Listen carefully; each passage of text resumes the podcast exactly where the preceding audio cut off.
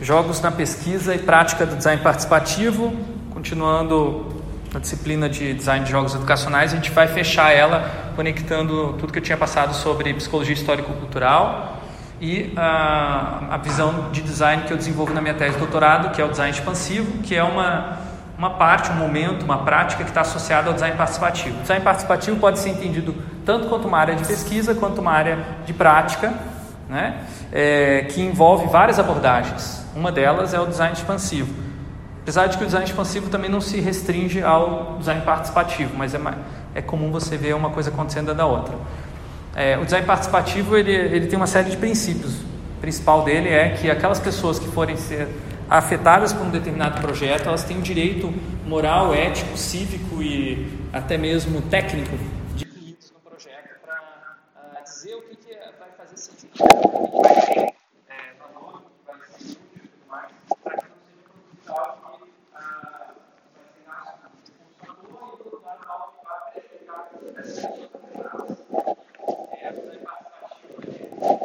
sobre o histórico dele, né?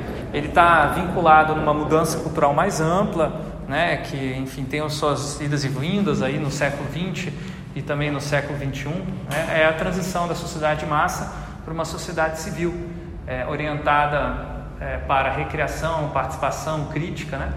A gente vive um momento híbrido em que a sociedade, o paradigma da sociedade de massa ainda está forte. A gente tem algumas voltas, né? Por exemplo, é, mídias que foram criadas para a sociedade civil sendo reapropriadas para é, lógica de comunicação em massa. Mas a, com relação ao design participativo, é, será que não é mais do que um direito, não é um requisito do design participativo que as pessoas que vão ser É, daí é aí depende da escola de design participativo, da abordagem. É porque os stakeholders do projeto, né, até a palavra stakeholder já é, delimita essa abordagem, né, quando você vê ela, normalmente vai estar tá vinculada a essa escola de pensamento. É, se eles estiverem participando desde o começo do projeto, você vai ter mais rápido os requisitos.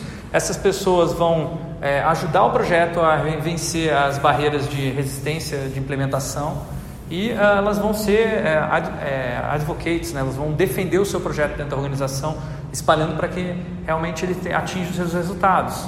Então tem um, um resultado é, pragmático da participação que muitas vezes é colocado é, como sendo suficiente para justificar essa participação, mas, ou às vezes também como uma, algo a ser a, suficiente que não vai além, por exemplo, das questões políticas. Né? Não é por uma questão ética, moral ou sensível e se você quiser levantar essa questão, você pode, mas é, não é importante. Até porque se ela surgir durante o processo participativo, ela será ignorada. E até principalmente quando você fala de que tá, quem, mas quem é o stakeholder? Quem que deveria estar aqui, né? Pode ser um questionamento do projeto participativo. Agora, se ele é participativo nessa linha do tipo, é, eu defino quem são os stakeholders, top-down, assim, daí é, entra uma área cinza, que tem algumas pessoas que vão falar que não é bem design participativo, e isso aí tem a ver com essa questão daí do, dos hibridismos que a gente vive atualmente nessas transições no vai e volta. O Engstrom vai falar que os ciclos expansivos às vezes é, são quebrados no meio, daí eles acabam retrocedendo, se tornando redutivos. Então existem várias é, explicações desses processos de vai e vem, né, dialéticos. E o design participativo ele está bem nessa nesse nesse meio. Agora ele não surgiu do nada, né? Ele tem ele vem já de um histórico de discussões sobre participação na arte também. Eu acho que é uma referência importantíssima. A arte sempre dialogando e dando fundamento e questionando e provocando o design. Né? Desde aí do, do começo do século XX já tinha experimentos bem fortes de participação é, de qualquer pessoa na produção artística. Então, muito antes de se falar em design participativo, já se falava em arte participativa, embora não se utilizasse esse termo diretamente, né?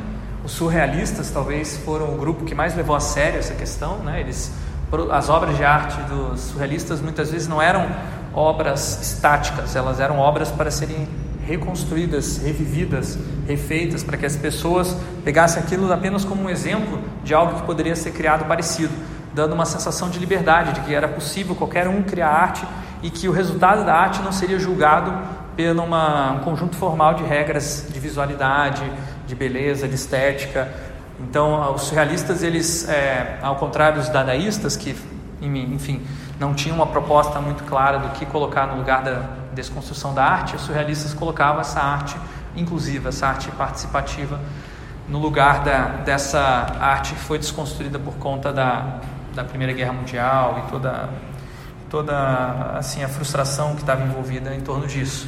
E aqui tem um exemplo de uma, uma sessão de jogos surrealistas, que era uma, uma característica dos membros é, fundadores desse movimento, se encontrarem com frequência para jogar jogos, tais como a escrita automática. Então, eles é, ficavam em volta de uma, uma máquina de escrever, datilografar, faziam uma concentração, às vezes até inspirados em é, práticas orientais, outras maneiras de você se situar num estado de consciência alterado. E aí eles eh, resolviam começar a escrever sem parar, tentando buscar o tal chamado hoje em dia fluxo de consciência, né? ou, ou escrever é, tudo que está vindo na cabeça, né? e tentar deixar o subconsciente falar, o subconsciente aparecer no consciente. E aí a, a técnica consiste em escrever sem parar, não escolher as palavras, não deixar o filtro do superego, é, deixar, né? deixar o id falar, o id vir à tona, o id mais os outros é, diferentes é, figuras, é, metáforas e arquétipos e personagens que fazem povoam esse, esse, esse subconsciente que a psicanálise desenvolveu e que os surrealistas acabaram utilizando como uma referência para a, produção de arte é, colaborativa ou participativa.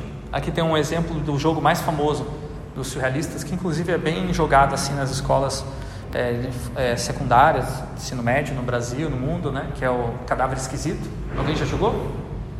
Não? Já jogou? É bem simples. Você é, tem uma folha, uma pessoa faz um desenho nessa folha na parte superior, aí ela dobra em três partes e esconde a parte que ela desenhou, deixando apenas um, uma deixa, apenas uns pontinhos aqui no começo. Aí uma segunda pessoa vai desenha uma segunda a segunda parte do desenho sem saber o que é a primeira parte e ela vai passar para uma terceira pessoa que vai fazer a mesma coisa. Então você vai ter um terceiro de, é, parte desenhada né, com, sem saber onde, o que, que era que estava sendo representado nas duas outras partes. E o resultado é, como diz o nome, um cadáver esquisito. Ele é sempre muito impactante, ele faz a gente pensar e refletir sobre é, o que, que, tem na nossa cabeça, né? por que, que a gente desenha isso ou aquilo, né? e como às vezes é, uma ideia muito distante da outra, quando ela é forçada a se, a se, aproximar, ela gera novos insights, gera novas visões, assim como os sonhos fazem isso com a gente todo dia durante a noite. Né? O sonho pode ser descrito como uma, uma colisão constante de ideias, que a gente, os sentimentos, afetos que a gente está é, tá trabalhando durante o nosso dia. Avançando um pouquinho, nós temos vários movimentos artísticos que vão trabalhar a participação, mas um que eu gosto de destacar bastante porque envolve o trabalho de um brasileiro, de um grupo de brasileiros, é o neoconcretismo, que é, propunha que a arte ela devesse ser fruída, mais do que ela fosse estática dentro de um, uma galeria, e enquanto ela estivesse estática, ela não era obra, né? ela era só um objeto. A partir do momento que você interagia com ela, ela se tornava obra. E o exemplo paradigmático dessa proposta é o parangolé do Eleuticiclo, ou os parangolés, na verdade teve vários, que era um conjunto de é, tecidos que tinham um caimento específico né, em várias camadas, que só se manifestava sua potencial beleza quando estava em movimento. Então, para você ver o parangolé, você tinha que vestir o parangolé ou ver alguém vestir o parangolé. Isso gerava uma interação. O Elliot Sica não só criou o parangolé, como ele colocou num contexto de é, um contexto de contradição muito forte, né? Que, que, é, uma vez que é o corpo que faz a obra existir, a pergunta é qual é esse corpo, né? E ele não se furtou a perguntar isso.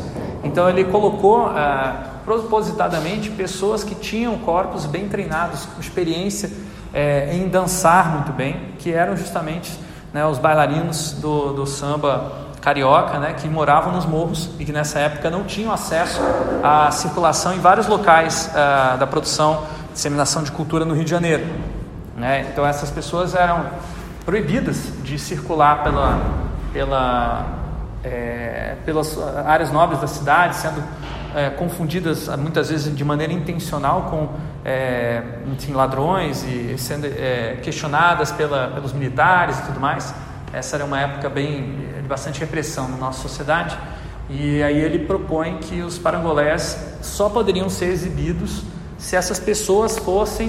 Né, ele, havia uma exposição que ele foi convidado no Museu de Arte do Rio de Janeiro e é, ele falou: Olha, só vou apresentar os parangolés se forem os dançarinos que são especialistas em usar os parangolés.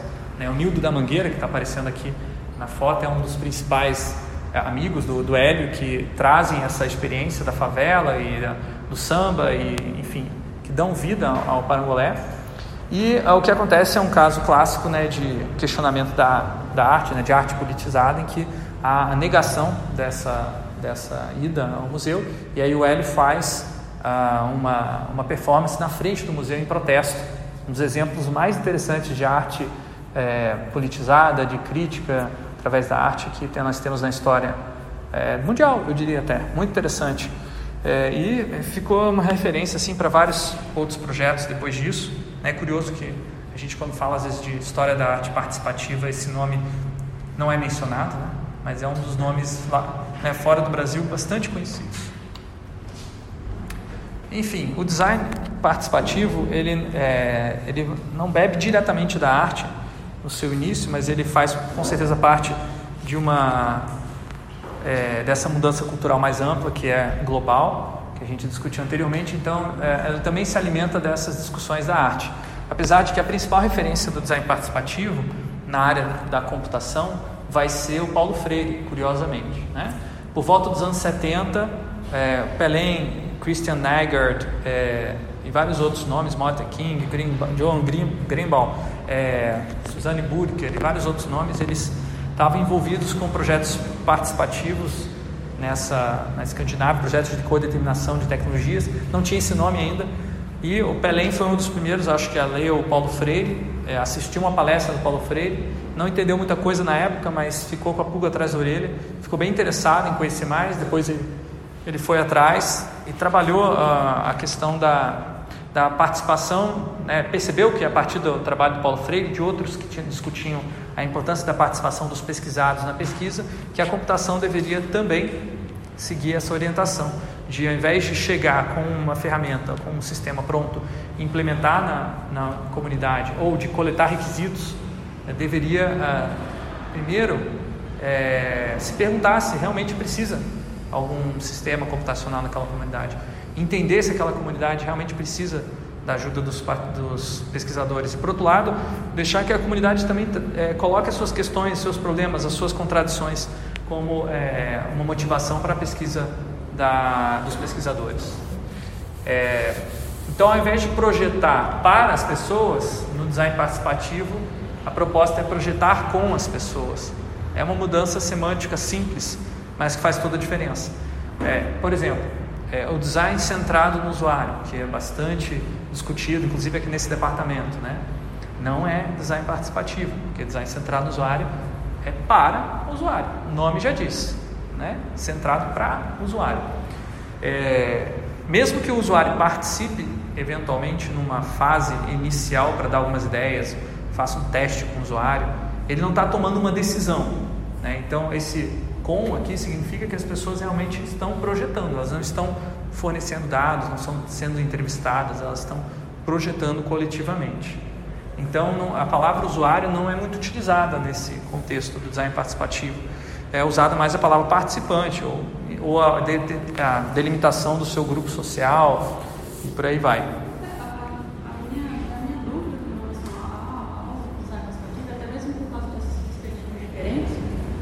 porque às vezes ele parece uma solução mágica para todos os problemas do mundo. E eu acho que não é, não é bem assim também. É, quem vai, na verdade não é bem assim, né? Quem vai falar que a solução mágica é a perspectiva mais pragmatista do design participativo, porque os escandinavos que eu estou trazendo aqui, eles vão falar que design participativo ele é uma, é uma proposta política. Né? Ele não é uma proposta pragmática, inclusive ele vai deixar o projeto mais lento não vai ser mais eficiente, mas ele talvez seja mais ético. E também seja uma oportunidade de aprendizagem, que é uma questão também que na visão pragmática é ignorada. É, uma coisa que eu fico na dúvida, com relação à participativo é, é porque, a, eu não sei se você viu aquele texto da Ford, é o Kim, que eles vão fazer uma releitura, né? Eu até chama aqui meio que resgate, alguma coisa, não lembro é, Mas uh, o texto dela dá a entender de que até mesmo usar as, e as técnicas de design também é uma decisão desse grupo. É. Então não é. Por isso que, por isso que às vezes o pessoal, para mim parece que é vendido como uma, uma, solução mágica, mas se o próprio grupo não escolher usar aquilo, então não. É, então, como é que você vai obrigar uma pessoa a participar? Né? A gente até discutiu isso na semana passada, né? Ah, como é que você vai estudar uma agência com um método que reduz a agência? Não dá. Né? Então, se as pessoas não querem ter, estar conscientes, né? daí trazendo para o Freire, como que você vai conscientizar elas? Né? Tem um limite, né? Não dá para você querer é, que todos participem, se eles não quiserem participar. Né? É uma opção. Agora, como será essa participação é a pergunta, que tem muita gente que às vezes vem com modelos prontinhos de participação e o que está mais na moda hoje é o tal do Design Thinking. Né? Design Thinking tem, tem propostas de participação, na minha opinião, tem. Só que essas propostas são bem restritas, são, é participação nesse detalhezinho aqui, ó. É restrito ao teu post-it, cada um no seu quadrado. No seu quadradinho, no caso do post-it. Não está dentro, mas ele foi influenciado. Inclusive, uh, o, o, Tim Brown menciona design participativo nos textos dele, sem dar referência a essa escola aqui. Mas a gente sabe que, historicamente, dentro do design, quando se fala de design participativo, estamos falando dessa escola que é a mais forte. Apesar de que existe, eu vou mostrar alguns casos de uh, design participativo na área do, do, desenho industrial que não é do, não tem a ver com a, essa escola da computação que é mais antiga, mas depois acaba havendo uma convergência e tem na arquitetura e no urbanismo também muita coisa. Daí é bem distante, há pouca ponto de contato aí. Bom, essa aula não é específica sobre design participativo, né? Eu estou só mencionando alguns contextos aqui. Uh, o projeto Utopia é referenciado como um projeto paradigmático na história do design participativo, esse que vem da computação, só que ele vem da computação, mas ele também é, já promove a interdisciplinaridade com o design e com as ciências sociais, porque foi um time interdisciplinar que construiu essa, esse projeto Utopia. E tinha designers industriais lá também, e as ideias básicas da disciplina que hoje é conhecida como experiência do usuário, UX, Exu, por aí vai, é, que é a, prototipação rápida, que são os mockups, que são os, é, o quick and dirty prototype, né, que é você fazer uma, um protótipo bem simples e cru. Uh, essas ideias foram criadas por esse projeto e disseminadas pelas publicações dos pesquisadores que trabalharam nesse projeto. Tá? Então veja, esse projeto é de, ele é de mais ou menos 1900, da, da virada de 1970 para 1980. Nessa época, o tal do design centrado no usuário, que é, depois vai popularizar essas técnicas, ele ainda estava engateando enquanto conceito. Isso aqui já era uma prática nessa época. Daí depois ela é apropriada. Eu tenho um documentário sobre o design participativo que não dá tempo da gente ver hoje, mas a gente pode ver isso numa outra ocasião, que mostra nos anos nesse projeto, mostra cenas das pessoas interagindo e você vê lá eles usando uma espécie de post-it, colo multicolorido que tem usando uma uma fitinha adesiva, né, colando na parede e tal, nos começos dos anos 80, muito antes do Vale do Silício se apropriar dessa prática de postitagem, que depois fica conhecida também como design thinking ou brainstorming por Hã? Então, também tem alguns elementos de Scrum, é, desenvolvimento ágil, né? A tese do Pelém, que eu estou citando aqui, é, é, a melhor descrição do projeto Utopia que tem, porque ele vai relacionar muito bem com todos os métodos e abordagens de uh, desenvolvimento de software que existiam naquela época.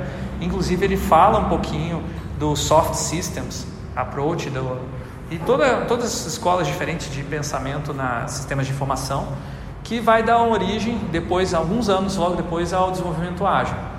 Ele vai discutir os trabalhos do Checkland, inclusive até os trabalhos do pessoal que já estão discutindo o ML, estão discutindo é, RUP, ele vai discutir lá. E esse pessoal todo aí daqui a pouco, mais um pouco, vai estar é, se desvinculando do design participativo, ou não referenciando, né, mas desenvolvendo o tal do ágil. E aí eu acho que criam duas escolas dentro da engenharia de software, Pode-se dizer que é a escola participativa e a ágil, que têm algumas similaridades, mas em termos epistemológicos são bem distintas pelo propósito. Né? Uma coisa é você desenvolver, é, entregar valor é, como funcionalidade, outra coisa é você transformar a sociedade, que é o que o design participativo quer fazer. Apesar de que eu sempre acho possível o diálogo, mesmo quando as epistemologias são tão distintas. Bom, é, na prática, o design participativo ele vai trabalhar alguns pontos é, do tipo, quando você começa um projeto, você não vai começar o projeto a partir das suas vontades, intenções e capacidades de desenvolvimento tecnológico. Você vai começar a partir uh, das contradições que existem naquela uma determinada situação, uma determinada comunidade, grupo social ou o nome do coletivo ao qual você quer uh, envolver ou você quer ser envolvido no projeto participativo. Isso aqui tem muito a ver com o Freire, né? Essa é, proposta de dentro para fora é muito freiriana, né? de você não considerar que aquela comunidade, aquela pessoa, ou se quiser colocar dessa maneira, aqueles usuários, eles já sabem alguma coisa, já têm algum conhecimento, é muito parecida com a ideia de você pensar que todo estudante já traz uma história, já traz uma visão, uma percepção da realidade, e você vai é, trabalhar a aprendizagem ou design a partir desse conhecimento dessa realidade. Isso também tem bastante a ver com o trabalho de um professor que foi aqui da UFPR, da UTFPR, que, é um, faleceu é, muito cedo, que é o professor Antônio Foltora. Ele também fazia diálogos entre é, o design uh, e o trabalho do Freire e falava muito que, assim, que esse tal de design thinking que estava surgindo, a discussão na época, é, ele deveria ser pensado a partir uh, do, do, pensamento que as pessoas já têm no cotidiano, que já são pensamentos projetuais. Mas, voltando para design participativo, que não era exatamente a, a praia do professor Fontoura. É, como é que você faz para trabalhar essas contradições? Primeiro, você precisa entender elas e você não vai entender de cara. Por isso, você precisa estabelecer uma linguagem, uma comunicação com essas pessoas a partir da, da linguagem já sendo cotidiana naquela comunidade, naquele grupo, naquele contexto. Então não adianta você trazer uma linguagem técnica é, da, da, informática, ou, os jargões, né, e você ir classificando tudo de acordo com aquilo que você já conhece, que é bem provável que você não consiga estabelecer alguma comunicação, porque essas pessoas não conhecem essas abstrações que você conhece.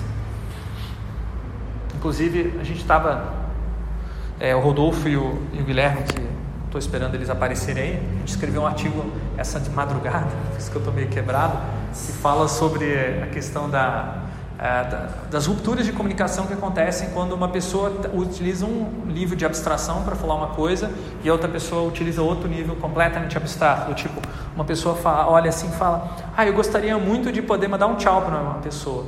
Ah, então quer dizer que você quer colocar aqui um snippet para enviar um, um, um pacote de informação para a outra é, entidade nesse sistema.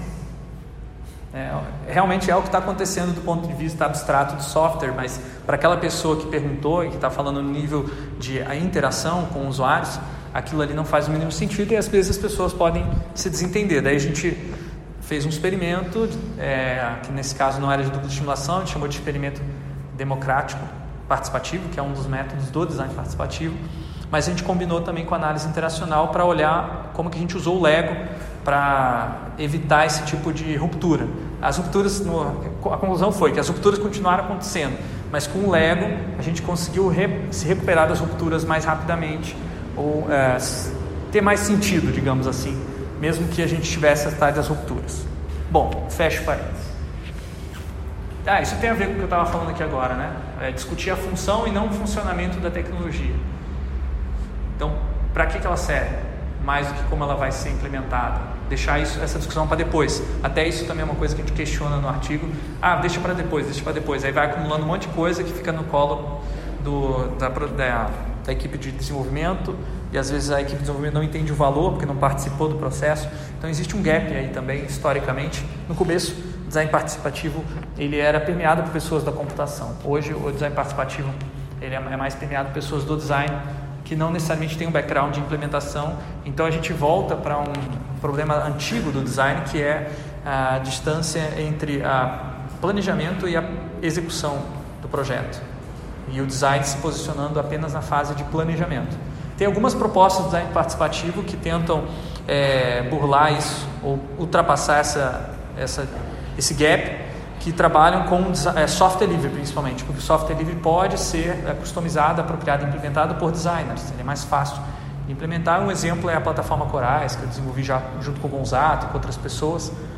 É, tem, então eles estão falando muito de infrastructuring, ou a ação infraestruturante que é se apropriar das, de tecnologias existentes, customizar elas para uma determinada comunidade é, e aí é, superar esse gap entre design e execução, porque não tem mais essa separação numa lógica de infrastructure.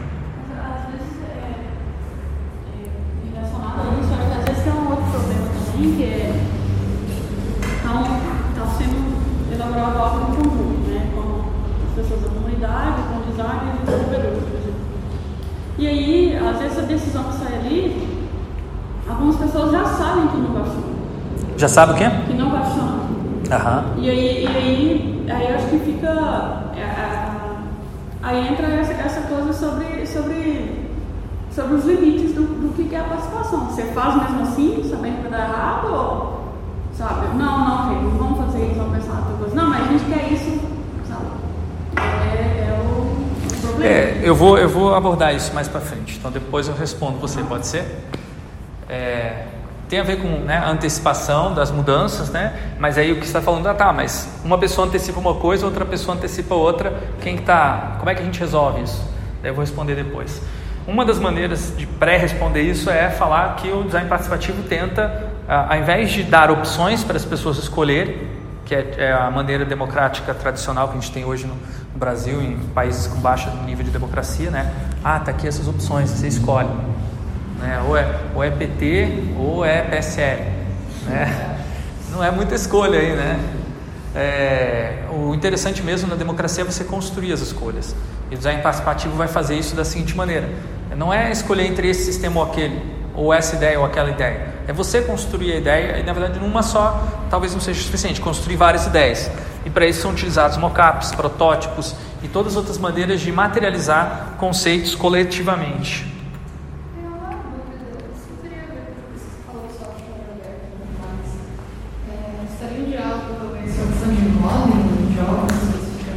Os mods? Com certeza.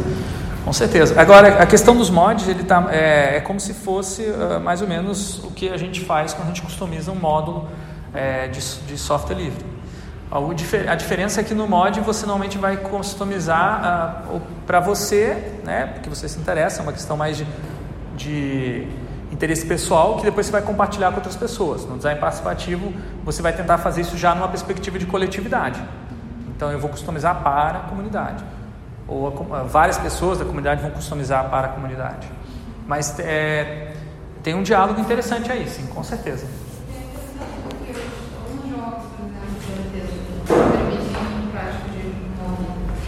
É, é interessante porque são coisas bem fechadas, na verdade, para de design, que não, não tem nada de participativo ali, mas que tem um outro momento onde as pessoas conseguem ter uma agência, alguma, às vezes, uma agência crítica até aos modelos rígidos do próprio jogo.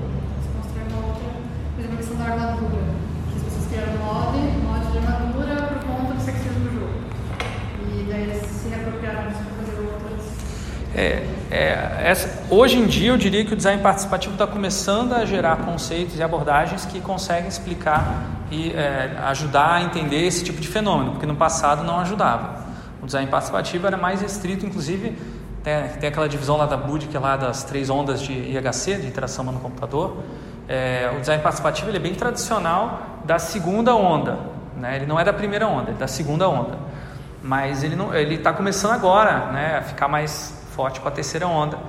E tem gente falando da tal da quarta onda. Na quarta onda você não tem projetos é, é, localmente situados. Você tem, você fala em redes, você fala em processos distribuídos, difusos. É, porém, eu e o professor Gonzato, daí vale lembrar, e mais algumas outras pessoas ah, da comunidade que na época a a gente chamava de Faber Ludens, a gente escreveu um livro chamado Design Livre, refletindo sobre coisas que a gente tinha visto no PPGTE e fora dali, é, falando que existia um novo tipo de design, que era um design que todo mundo fazia e que incluía mods também. Só que esse projeto, na época, assim, não teve uma legitimidade acadêmica. A gente está ainda construindo isso ao longo dos anos. A tese do, do Gonzato, acho que tem um, avança bastante nesse sentido, quando fala que o uso é uma maneira de projetar também, mas a gente ainda não tem um, um texto assim muito forte, academicamente justificando isso, apesar de que a gente tem muita prática para mostrar. Então, aos poucos, ontem defendeu um aluno de graduação meu que estudou isso na Corais, é o tal do conceito de infrastructuring e relacionou com o conceito de design livre. A gente está construindo aos poucos. O Merkel também é outro que vive aqui desafiando a gente, mas cadê, cadê, cadê? Fundamente. Enfim, o que a gente consegue fundamentar bem é aquilo que já está construído em cima de práticas de vários outros autores, né, que são essas coisas do design participativo, é por isso que eu estou trazendo para vocês, não estou trazendo especulação aí. É... Não, um pouquinho estou. Enfim, Jogos de projetar é um conceito que vem lá do começo do design participativo, embora o nome não, não ainda não tivesse sido usado naquela época. É, são jogos que são criados para projetos específicos. Então, não é uma, o caso de um jogo para projetar qualquer coisa, ou um jogo para projetar mesa, um jogo para projetar cadeira. Você pode fazer isso, mas normalmente é, você vai fazer isso como uma perspectiva meta design. Meta design é você gerar ferramentas de design projetar processo de design, métodos de design. É tipo a proposta do Lego, um, é, quando a gente desenvolveu o Lego, é, é, com certeza, aquela ferramenta é para ser usada em outros projetos também, é meta design. Inclusive, quando se discute níveis de abstração também, é um recurso muito utilizado no meta design. Porque o meta design já é isso, né? Ao invés de falar de um design, eu falo no nível de abstração, design do design. Mas o caso do jogo de projetar é uma adaptação customizada para aquele contexto. E o, o sistema de uma game jam? É, porque é um, quase um metagame. Você tem ah, Sim, é, é meta design, é meta design, com certeza. Mas dentro de uma game jam também acontece infra design, que é a, te, é a TCC desse aluno aí que ele inventou esse tal de infradesign. Falou que tem uma, um projeto que é invisível, que é, por exemplo, essas colaborações que existem entre os. Uh, e as polinizações cruzadas que acontecem entre os grupos da Game Jam é, pela colocalização. Simplesmente para estar perto, conversar com alguém, é, surge uma funcionalidade, surge uma inspiração, surge uma dica. E isso não estava previsto no projeto, isso não, nem pode ser previsto, mas é fundamental para, digamos assim, a sensação de que valeu a pena estar na Game Jam mais do que porque isso é o resultado principal, né? não, é, não são os jogos. Né? A experiência, a sensação de estar, de satisfação de ter participado e as relações que se constroem ali. Então, o infradesign é focado em relações, mais do que em produtos, mais do que em processos. Mas isso é um parêntese gigante, daí se quiser saber mais tem esse TCC do aluno. Moita, Matheus Pelanda. Não, Moita não é o nome não, tá? Não vai citar Moita 2019. É Matheus Pelanda. Mateus sem H. Pelanda. Daí estava na banca dele, daí vocês que conhecem, né? O Gonzato, a Cláudia e eu. O triozinho Faberludas, né? Então não é, pro, não é PPGT e Faberludas, mas mais Faberludas do que PPGT nesse caso, porque ele estava estudando o, a Corais, né? É, então o resultado do design game ele vai informar, guiar, planejar ou delimitar o projeto. Então ele vai ser realmente utilizado, não é um exercício como às vezes os jogos da Game Jam são. Às vezes é só você faz pelo prazer de fazer o jogo, né? Aqui não. Você faz o jogo com uma racionalidade instrumental, só que ela não é só instrumental, ela é relacional também, porque você acredita que esse jogo também vai facilitar ou promover ou também complicar e provocar as relações entre os participantes. Tem esses dois lados. É, eles vão consistir em simulações de cenários futuros que envolvem pessoas, tecnologias e espaços. E, então, a, as histórias que vão aparecer nos design games, embora eles possam ser às vezes fantasio ter elementos fantasiosos, é, isso vai ser apenas uh, um cenário ou um, apenas um recurso, até mesmo decorativo, para criar uma sensação de brincadeira, de imaginação, de que pode imaginar, pode pirar, né? mas na verdade não, nem tanto, porque você vai ser baseado nas expectativas é, de desenvolvimento daquela atividade ou daquele espaço. Então é, funda é fundamentada, digamos assim, essa imaginação. E o humor ele é encorajado, porque ele vai facilitar ah, e deixar as pessoas mais à vontade para brincarem, para testarem novas ideias que talvez elas não falassem se elas não tivessem ah, o pretexto da brincadeira, que é o seguinte: ah, E se a gente fizer tal coisa? A pessoa, você tá maluco? Não, estava só brincando. Isso é um poder muito grande, né? Você ter a possibilidade de falar qualquer coisa, mesmo que seja uma ideia maluca, é uma é, é porque você às vezes é, a, se censura, né? Se autocensura num processo participativo porque você fica preocupado com o que os outros vão pensar. E aí quando você adota o pretexto da brincadeira, as pessoas do humor, né? Você se solta porque você pode sempre voltar atrás. Diga.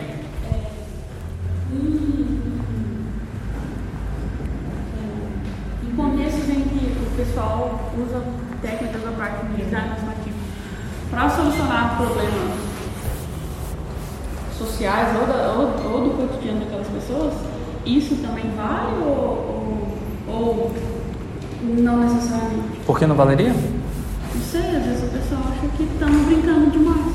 Ah, tá, entendi. É, aí você tem que ver qual é o é, o que, que seria apropriado para aquele grupo, né? O design game ele é para projetos específicos. Então, um caso específico que eu vi lá na Dinamarca, uh, tinha, o cara chegou com uma caixa de materiais para construir design games. Todos eles eram feitos de metal. Todos os materiais eram de metal, tudo era de metal.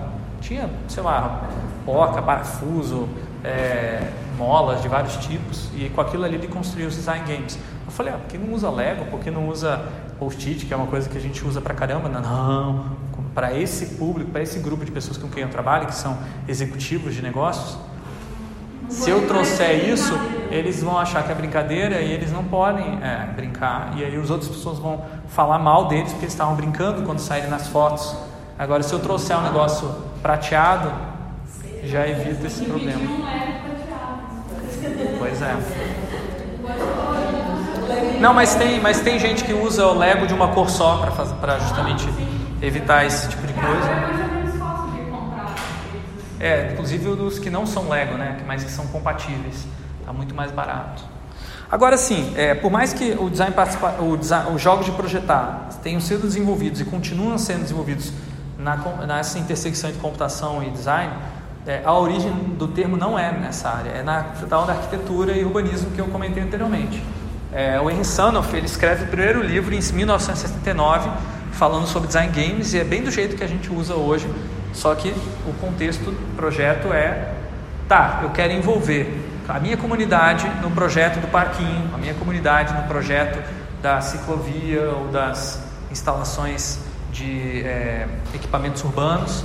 Eu quero saber o que, que é mais importante para essa comunidade. Então eu faço uma assembleia com a associação local, conclamo essa comunidade, espalho numa, numa mesa ou em várias mesas diferentes jogos que trazem a uma lógica de jogo de tabuleiro ou de jogos de revista, né? Aqueles tipo Capricho e tudo mais, eles tinham joguinhos assim, né?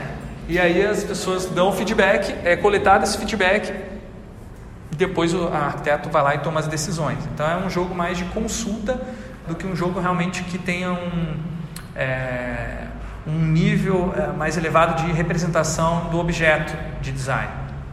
Mas é funda fundamental, foi a partir daí que surgiu todo esse resto do movimento. Sim.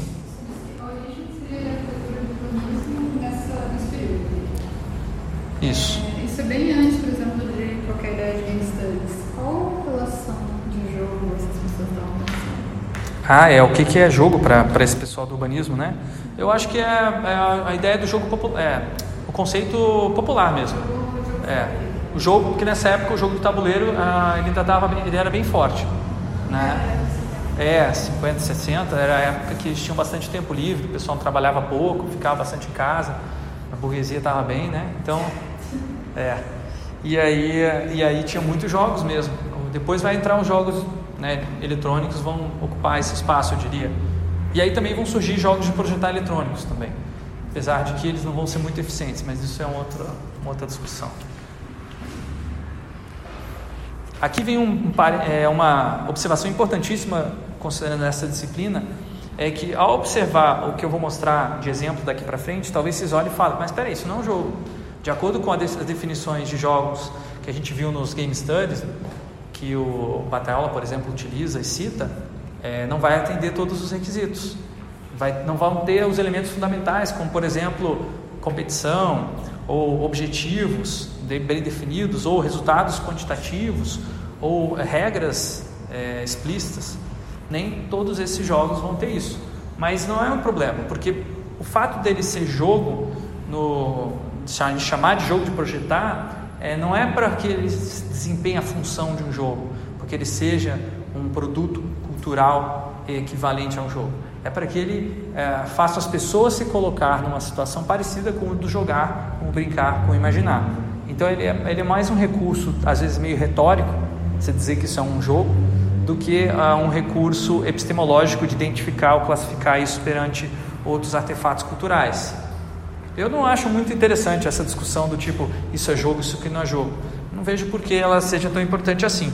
Eu acho que se as pessoas dizem que alguma coisa é jogo, a gente tem que ouvir. Não estou dizendo que é ou não é, mas a pergunta é por que, que elas acham que é jogo. Essa resposta é mais interessante do que a resposta tipo é ou não é jogo. Eu estou fazendo justamente essa discussão. A pesquisa da necessidade.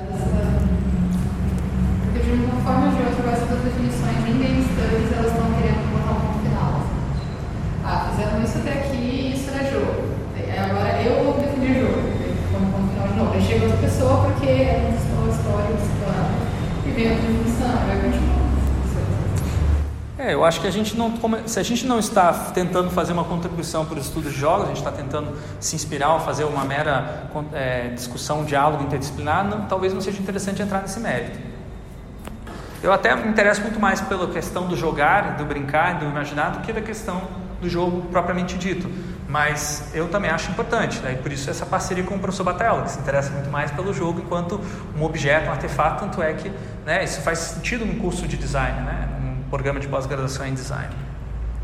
Aqui tem um projeto de um jogo brilhante, um jogo de projetar brilhante, feito por uma colega minha lá da Universidade de Twente, que eu, que eu tive a oportunidade de colaborar durante o doutorado. É, é um jogo que simula e permite imaginar e criar novas tecnologias para um hospital que estava em é, reconstrução na, na, cidade de Enschede. E aí você tem a, a simulação das funções das diferentes é, é, espaços do, do hospital. Isso aqui é uma planta baixa, o tabuleiro é a planta baixa do hospital. E aí você vai simular, por exemplo, a entrada de um paciente desse tipo, a entrada de um paciente daquele outro tipo, quem vai atender o paciente, como é que vai levar o paciente, como é que vai alimentar o paciente, como é que vai, é, o paciente vai se comunicar com seus é, é, parentes, onde que o parente vai dormir, onde que ele vai ficar. Todas essas questões normalmente são decididas é, ou não decididas, elas simplesmente surgem depois que o hospital está construído, numa lógica de é, afobamento, de é, transição a, a, atrapalhoada. Né? É bem característica que essas mudanças assim de um hospital que já existe para um outro novo reconstruído, ela seja extremamente traumática. Mas com esse jogo, essas pessoas puderam antecipar essa mudança e fazer é, algumas críticas ao projeto arquitetônico, né, que não foram incorporadas no projeto arquitetônico porque esse exercício acabou acontecendo tarde demais no processo. Os arquitetos não tinham um viés participativo, né, eles conseguiram, a universidade conseguiu é, se vincular a esse projeto por um outro caminho, que foi o caminho do não do, da, da, arquitetura, mas o caminho da gestão, da operação dessa, desse hospital, que é, em inglês eles chamam de Facility Management. Seria o arquiteto do lado do, do lado do cliente, digamos assim. E fizeram várias oficinas, foram mais de 17 oficinas nesse projeto. Nesse caso, quem participa são os próprios arquitetos? Não, não, não. Aqui quem está participando são é, as enfermeiras, os paci é, pacientes, não, acho que não teve muitos, não mais enfermeira, técnicos de equipamentos, é, médicos e outros especialistas que, enfim, é trabalham no hospital. Né? É, os trabalhadores do hospital, basicamente. E ela fez várias oficinas, aqui eu destaco uma delas que foi bem high-tech, assim, que a Universidade de Twente tem, tem um laboratório de realidade virtual gigantesco e ela usou essas, é, esses recursos que tinham lá para é, facilitar ah, uma reunião de de uma oficina de design participativo, tal como aquele jogo de tabuleiro, ela fez uma versão digital dele, ampliando e usando os recursos que o virtual permitia. Então você tinha aqui uma mesa, o tabuleiro lá que era parecido com aquele outro, só que ele era digital e interativo. Você colocava a pecinha do é, personagem do, e daí você via nesse outro display aqui a perspectiva de primeira pessoa dessa, desse personagem nesse lugar aqui específico do, do hospital. Então você mexia, ia mexendo assim o bonequinho e olhando como que ele ia ver as coisas. Ah, e nesse corredor aqui, será que vai ter espaço suficiente para passar a maca? Será que vai ter espaço suficiente para correr as pessoas que vão estar correndo no caso de uma evacuação e tudo mais? Daí movia e olhava, não funcionou. O resultado foi que gastou-se um tempo gigantesco para desenvolver essa ferramenta, muito mais tempo do que para desenvolver o jogo de tabuleiro, e as pessoas né, ficaram extremamente confusas, é, distraídas pelas tecnologias que estavam sendo utilizadas ali e não se chegou a decisão nenhuma, tiveram que voltar ao jogo tabuleiro físico. Daí isso tem a ver com aquela questão que eu coloquei anteriormente, né, que os jogos de projetar digitais, de um modo geral, não foram tão eficazes até hoje. Talvez não por um problema inerente à tecnologia, eu não acredito nessas coisas, mas por uma inabilidade também de projetar essa tecnologia. Quem desenvolveu isso aqui não foi a minha colega, foi um colega dela, né, um outro, na verdade outro colega meu também, só que esse eu não conhecia tão bem porque ele era mais um viés de engenharia e ele, a pesquisa dele era a utilização de realidade virtual para o design participativo. Tinha que ser realidade virtual, não interessasse qual era a situação. Então ele ficou procurando prego para bater o martelo, encontrou esse projeto, bateu, só que não, eu diria que não é, não fez gol de placa, né? Porque não fazia sentido nesse caso. Mas eu consigo imaginar situações em que pudesse fazer sentido e essa tecnologia pudesse ser bem utilizada, desde que ela também fosse projetada com a participação dos, né, dos participantes. Daí é o que eu chamo de é, meta colaboração, é o meta design colaborativo. Só que agora o Matheus Pilana está me convencendo a chamar isso de infra design. Eu ainda estou na dúvida. Sim. É, ficava todo mundo querendo mexer no bonequinho, sem propósito nenhum.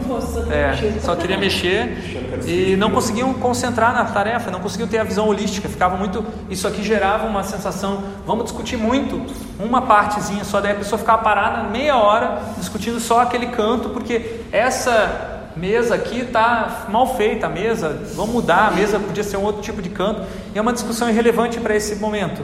Ou seja, o nível de representação aqui foi detalhado demais para o um momento da discussão. Nível de abstração, daí agora trazendo para a questão do meta design. Eu tinha cuidado sobre o contexto das pessoas, as pessoas tinham lidado com a realidade virtual? Esse era o primeiro contato delas. Ah, isso eu não lembro, mas eu acho que era o primeiro contato. Porque isso também explicaria, assim, provavelmente, é. as pessoas que jogam jogos FPS, etc., talvez elas ficassem menos impressionadas com o próprio espaço ali não, com certeza não eram pessoas que jogavam FPS. Aqui é, o público era é, a partir de 40 anos, a maioria dos funcionários lá.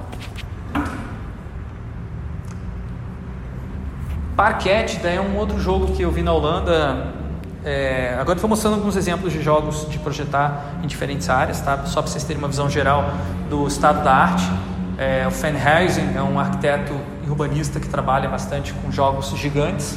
Esse jogo ele tem 60 metros, o tabuleiro dele, e aí ele convida 40 pessoas para jogar esse jogo, daí ele dá papéis para cada uma dessas pessoas que estão jogando, tipo, você é o, é o prefeito, você é a imobiliária, você é um, é um imigrante, você é isso, você é aquilo. Aí agora você vai mexendo nesse tabuleirão do jeito que você quiser a sua cidade perfeita. E todo mundo mexe ao mesmo tempo, só que tem algumas regras, do tipo, o prefeito pode fazer isso, fulano pode fazer aquilo, cicrano pode fazer aquilo acolá. E aí rola altas negociações e não é um jogo meio, meio solto, ele não tem um propósito específico de projetar uma cidade, ele é apenas para é, elevar a, a, consciência sobre as dificuldades do planejamento urbano e a necessidade da participação. Então, ele é mais um jogo retórico do que um jogo pragmático, no sentido que a gente estava vendo até agora. Apesar de que eu acho, em termos estéticos, ele brilhante, porque ele, ele é lindo. Você, essa foto não está tão boa, mas se você olha aquela a vastidão assim de centenas de prédios, né? E eles foram colocados ali através da dinâmica do próprio jogo. Então fica bonito. E aí tem toda uma discussão de meta design também que ele faz no livro dele, que fala que a base de qualquer é, é, sistema, a base de qualquer processo participativo é uma plataforma de padrões regulares. Daí ele fala que o nome parquet é, vem disso aqui, ó esse padrãozinho aqui dos taquinhos, que a gente no Brasil usa diferente, né? Se for ver, o, o padrão de encaixe dos tacos no Brasil é outro. Então é bem característico e uh, assim cultural o parquet na Holanda, porque é o jeito que eles gostam de fazer essas coisas.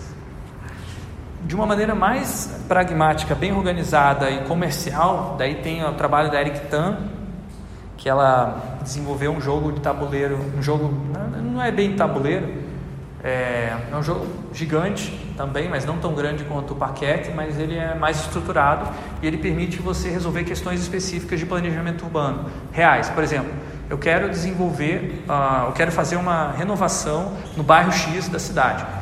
E ao invés de eu fazer essa renovação de cima para baixo, do jeito que o prefeito quer, ou do que o IPUC, no caso de Curitiba, quer, quer né, o Instituto de Planejamento, vamos é, trazer a, as ONGs, vamos trazer as, é, as associações de moradores, vamos trazer os comerciantes, vamos trazer todos os diferentes stakeholders para eles jogarem esse jogo e simularem diferentes modelos de desenvolvimento e decidirem qual seria mais interessante para informar o poder público, a entidade de planejamento, o que, que seria mais interessante do ponto de vista daqueles stakeholders. Você pode fazer esse tipo de consulta em vários é, é, contextos com diferentes pessoas isso pode ser uma promoção ou do governo, que é no caso do holandês, normalmente ele que está interessado em receber, né?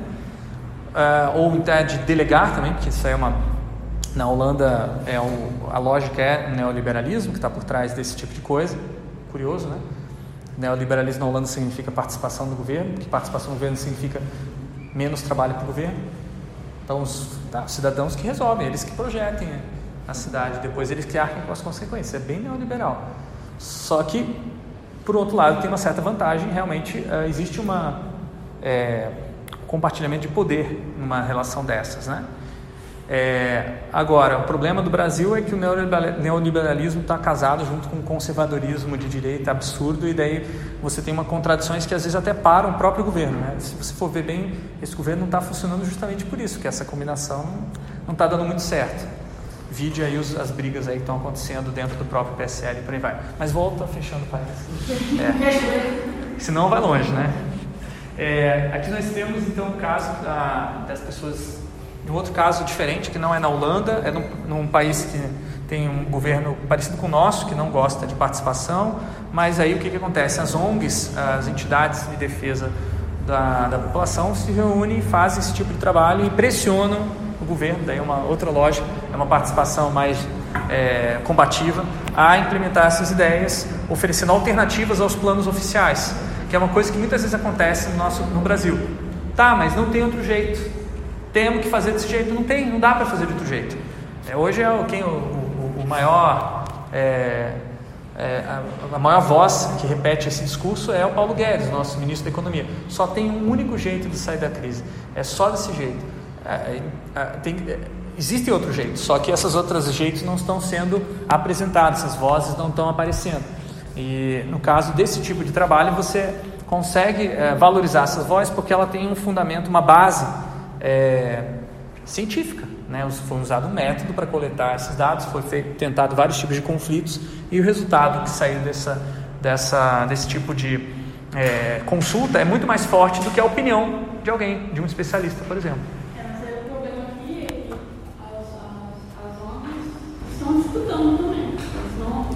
Não são neutras, não são neutras. Não, não é isso. Não tem essa, essa ação de, união entre as ONGs. Ainda é cada um por si. Ah, você está falando aqui no Brasil, né? É, eu acho que é, esse talvez seja o, o grande dilema, que é a fragmentação da esquerda ou da, das, dos progressistas. Cada, a gente precisa de mais solidariedade, eu diria, para a gente ultrapassar isso. Mas é uma outra discussão. Aqui tem o meu jogo de tricô, que eu acho que eu já mostrei para vocês em outras situações, que é, é um processo de simulação é, do caminho que o paciente e a enfermeira faz dentro de um de uma, uh, um centro de diagnóstico médico. Eu mostrei rapidamente, eu não vou entrar em muitos detalhes. É um dos design, um dos jogos de projetar que eu desenvolvi no meu doutorado. Aqui um outro jogo de projetar que eu tenho bastante orgulho, uso até hoje lá na UTFPR, que é o UX Cards. É, cada carta é um método de pesquisa com usuários é, e aí você pode organizar em ordem, tipo assim, vou fazer primeiro esse, depois esse, depois esse, depois esse, e debater isso com os outros stakeholders do projeto é a grande vantagem de, desse, desse design game. Ele tem algumas regras, brincadeiras e papéis, que eu não vou entrar em detalhes agora. Quem quiser baixar é gratuito, está nesse site aqui, uxcards.org. Bom, agora tem uma parte sobre teoria de jogos de projetar, mas acho que a gente podia fazer um intervalo para o café. O que vocês acham? Pode ser? Agora, a gente finalizando essa questão da, dos jogos no design participativo, a parte teórica científica, que é o creme de la creme, e que permite justificar por que, que isso aqui é, é, uma, é um tema para a gente trabalhar numa pós-graduação e não só um, uma ferramenta eficiente da prática, é, é, que você pode usar os jogos de projetar para testar, experimentar, é, desenvolver e. Ah, é, criar novos conhecimentos. Né? Ah, por exemplo, o Belém ele utilizou lá na tese dele, depois em alguns artigos, o conceito de jogos de linguagem que foi desenvolvido pelo Wittgenstein. Wittgenstein fala que uma das maneiras como as pessoas desenvolvem o sentido na a partir da linguagem é por é, é, pedaços de, uma, de um processo que acontecem sempre em, é, através da alteridade. Então, o jogo de linguagem é mais ou menos eu estar aqui como professor esperando que vocês façam uma pergunta.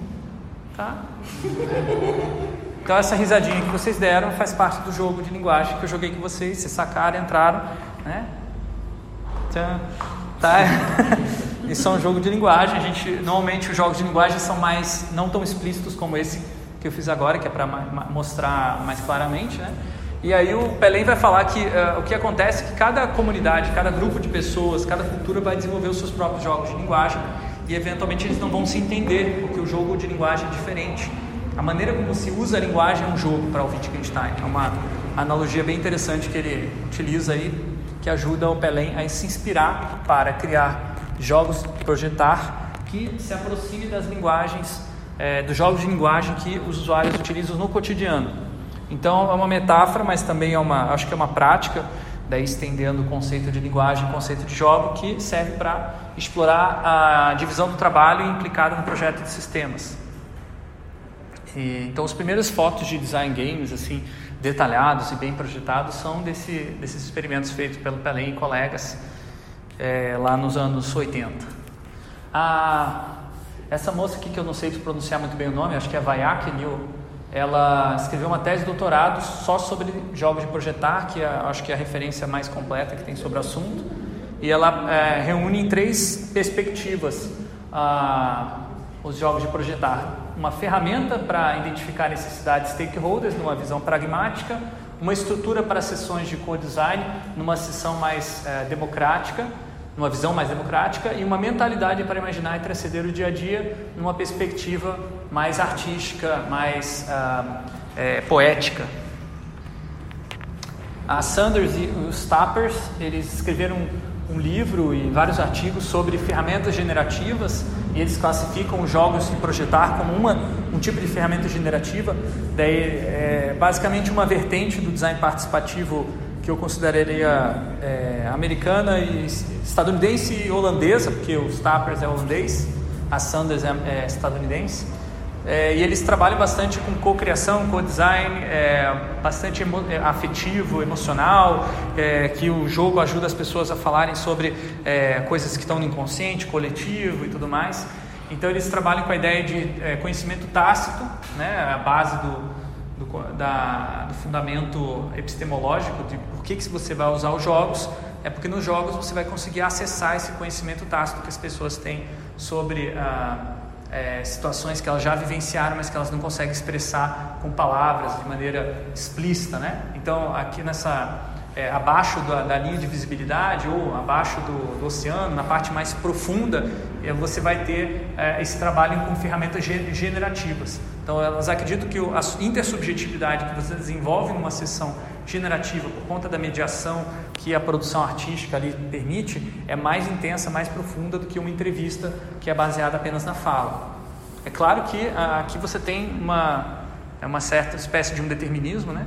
né? De que se você usar o jogo você vai mais a fundo, mas do ponto de vista teorístico e da prática, realmente é um tipo de regra que ajuda, né? Esse tipo de orientação a entender ah, por que fazer isso e também justificar. Né? Do contrário, é, por, que não, por que quebrar com a prática que já existe de entrevistas é, tão estabelecida nas ciências sociais? E o que, que se ganha a partir de uma sessão generativa que dá, inclusive, mais trabalho para organizar. Eu escrevi um artigo com aquela minha colega que projetou o jogo do lado do hospital, o jogo de, de mudança do hospital, e a gente chegou à conclusão de que jogos de projetar vão mais, vão bem além do exercício de criatividade. Eles são jogos que podem ter consequências além da brincadeira e transformar a atividade de trabalho. Então, seguindo Vygotsky, a gente entende que a atividade de brincar ela não está fora da atividade do trabalhar, ela é um momento ou um espaço da atividade do, do jogar, do, do trabalhar e que ela pode ser aproveitada para transformar a atividade de trabalho. Isso já acontece de maneira natural, por exemplo, quando as pessoas revisam as suas relações é, é, de trabalho através de brincadeiras, piadas, fofoca e tudo mais. Para mim isso faz parte da atividade de brincar no ambiente de trabalho. Então tem um, um doutorando aqui da que eu estou orientando junto com o André que está estudando justamente essa questão, Alex Paiva que é a, como que a atividade de brincar pode transformar a atividade é, de trabalhar, legitimando a brincadeira como uma parte do trabalho na fase adulta. Nesse mesmo artigo também a gente é, propõe esse modelo de que o jogar é, ele cria dois tipos de espaço, o espaço de possibilidades imaginadas para você se mexer na, ou fazer qualquer tipo de ação mas só aquilo que você consegue imaginar. Porque o que realmente pode acontecer, que é as possibilidades do espaço, são muito maiores. Mas ao imaginar, ao expandir esse, esse espaço de possibilidades imaginadas coletivamente, você consegue também se aproveitar melhor as possibilidades concretas que estão ali no espaço social. Pode ser o contrário também? Você imaginar coisas que, que não são possíveis. Claro, com certeza, com certeza. E inclusive pode acontecer de você criar uma possibilidade, né? Que a ideia de transformar o mundo é criar possibilidades nesse espaço aqui. Mas primeiro você tem que criar aqui. Na verdade, o que acontece é aqui, aqui tem um processo de criação e aqui tem um processo de descoberta. Daí, isso eu não coloquei no modelo, mas isso eu tenho pensado depois de publicar que faria a pena ressaltar. Tem o conceito de jogos expansivos, que não está explicitamente descrito na minha tese com esse termo, mas que está é, tá descrito é, de maneira é, prosaica lá na minha tese. Eu já falei com vocês sobre esse assunto na última aula, né? São jogos que materializam contradições, atraindo diversos motivos conflitantes, normalmente com diversos jogadores, cada um com uma perspectiva diferente. Jogos que colocam alguma coisa, alguma decisão em jogo e geram novos conhecimentos. E ah, métodos que podem ser baseados em jogos de projetar. Aí tem os jogos de projetar conceituais, que eu destaquei e separei uma bibliografia para essa aula hoje, que é do, o texto do Habraken Ross. Eles escreveram um artigo, na época eles estavam no MIT, sobre a utilização é, de um jogo para testar teorias de design. Então o jogo de projetar ele é parecido com o design games que a gente viu anterior, mas ele também é conceitual, porque ele, ele foi construído a partir de uma teoria e ao fazer um experimento com aquele jogo, você não vai ter só um resultado para o projeto, você vai ter um resultado científico que você pode utilizar para refinar aquela teoria ou rejeitar aquela teoria. Então, por exemplo, tem uma teoria de que a comunicação entre é, projetistas ela acontece não só pela fala, quanto também pelas ações manuais que as pessoas fazem manipulando materiais é, que você pode tocar. Daí eles criaram o é, jogo chamado Jogo Silencioso que eu vou querer jogar com vocês. É bem rapidinho, vocês topam? Só para finalizar aqui então, tá? Os jogos, jogos de conceituais de projetar ou projetar conceituais, é, então eles servem para testar teorias e ele você pode usar um, isso aqui uh, junto com um método de dupla estimulação.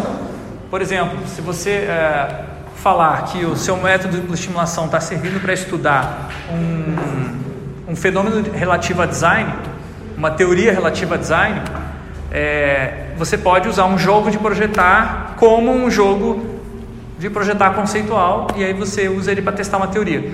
Ou seja, você está conectando diferentes métodos para justificar uma mesma coisa que você iria fazer sem essas justificativas todas que é estar atuando num projeto para impacto social, para mudança da sociedade, colocando ao dispor o seu conhecimento de design para facilitar ou complicar transições e processos, né?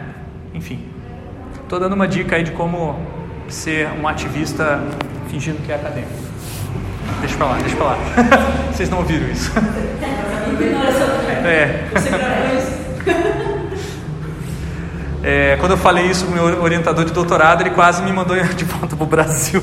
o que você está fazendo aqui? Mas eu continuo achando que, na verdade, os melhores acadêmicos são aqueles que, antes de tudo, são ativistas. Bom, deixa para lá. Não é, isso é uma outra questão. Bom, Lego Serious Play é uma ferramenta, é um método que não é exatamente de jogo, está bem distante da ideia de jogo, mas ele tem muito a ver com brincar, até o nome diz, né? Play. Ele foi desenvolvido pela Lego é, Corporation durante os anos 90, quando a Lego estava indo quase à falência por causa da competição com os jogos digitais. E aí eles identificação, diagnóstico, qual era o problema e como poderia ser diferente aquela, aquele negócio, modelo de negócios da Lego. E aí o Lego Serious Play utiliza um recurso bem simples. Eu não usei com vocês ainda, né? Não joguei Lego Serious Play, né? Eu utilizo isso aqui para muita, mas muita, muita coisa com os meus alunos. Por exemplo, é, eu estou dando aula de metodologia científica lá na, no, no Tecnólogo em Design Gráfico. E aí a primeira aula é o que é ciência. Como é que, um, né, como é que você vai é, discutir metodologia científica sem antes discutir o que é ciência? E aí eu quero saber o que, que os alunos sabem sobre ciência, que, que eles já ouviram falar. Né? E aí eu peço para eles, me digam vocês. Então cada um monta um modelo de Lego, metafórico, usando o método Lego Serious Play, para me dizer o que você sabe que é ciência. E aí ah, os alunos vão lá e pegam, vão utilizar ah, o Lego como uma metáfora. Então, para um determinado aluno, ciência é uma barreira, é uma, um muro que separa, ou melhor um muro que separa um conhecimento que é mais valorizado e um conhecimento de senso comum que é menos valorizado. Então, isso aqui é uma metáfora física de um conceito bastante complexo, né, que é essa essa é, diferença de valor epistemológico entre um tipo de conhecimento e outro.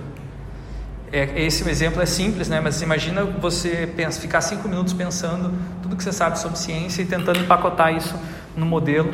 É, é maravilhoso, o, porque você dá um espaço para a pessoa, um tempo para a pessoa pensar e um tempo também para ela se comunicar, sendo que todas as pessoas terão um tempo limitado, não pelo relógio, mas limitado pela capacidade dela de se expressar usando a, a, a, construção. E o curioso é que, como a maioria das pessoas não está acostumada, não é tão loquaz é, com o Lego, tanto quanto elas são loquaz com a voz, aquelas pessoas, em especial homens, que gostam muito de sobrepor a voz em relação aos outros, acabam é, tendo, sendo limitados nesse tipo de método.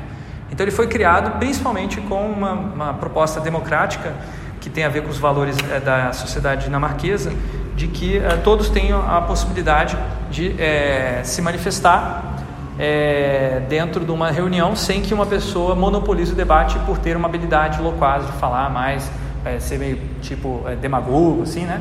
Então esse tipo de coisa não é considerado boa para Lego nessa época, então eles vão utilizar esse método depois acabam parando de usar o método, o método sai da Lego, começa a ser é, explorado comercialmente. Hoje em dia tem certificações de Lego Serious Play, eu não fiz.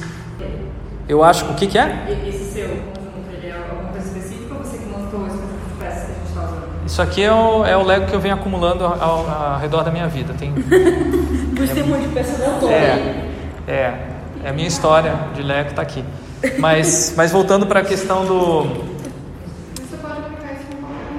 isso. Então eu vou dar um exemplo de como que isso vem para fora, coisas inesperadas. Eu estou usando agora, não sei se isso é meio do mal, mas vocês me ajudam isso a é dizer, é né? É, eu utilizo o Lego Serious Play em entrevistas de seleção de candidatos à bolsa. É. É o não, mas não, é que assim, qual que é o desafio? Quando você vai selecionar um candidato, você tem que saber é, se essa pessoa ela realmente é tudo aquilo que ela diz ou se ela está escondendo alguma coisa de você, né? E às vezes ela está escondendo algo que vai ser bem complicado para ela estar tá naquele ambiente. Às vezes ela está se colocando naquilo ali sem saber se vai ser adequado para ela. E às vezes você, como avaliador, como você conhece o contexto lá dentro, você sabe que não vai ser.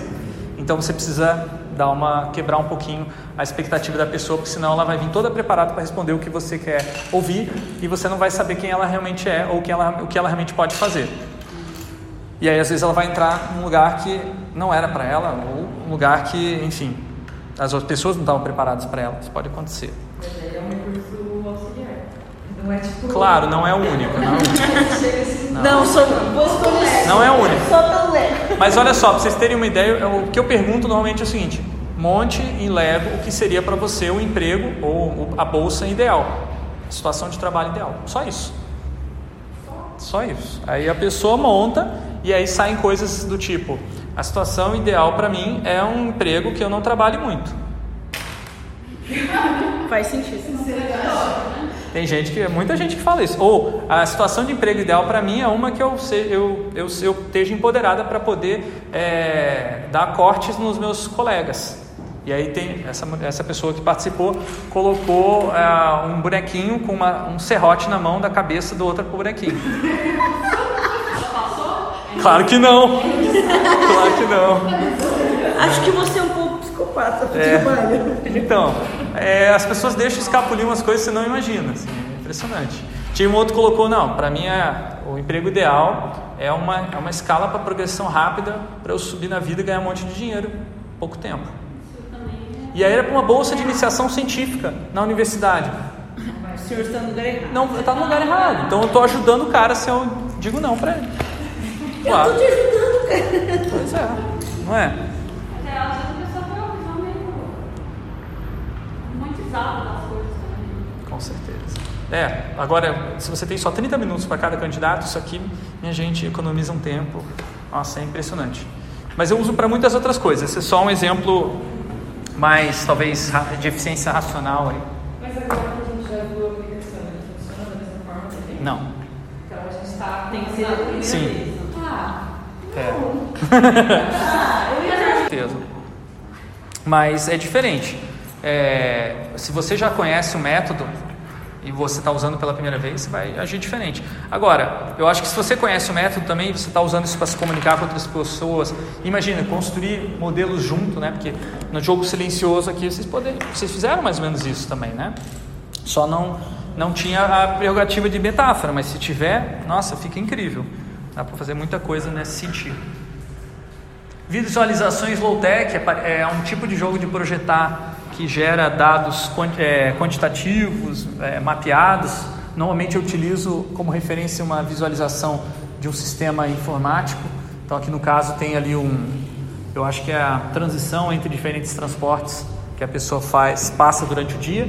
Peguei um documento é, criado por um designer da informação e transformei isso num, num jogo de projetar. As pessoas é, mostrarem e compararem as suas rotinas de transporte, de mobilidade durante o dia.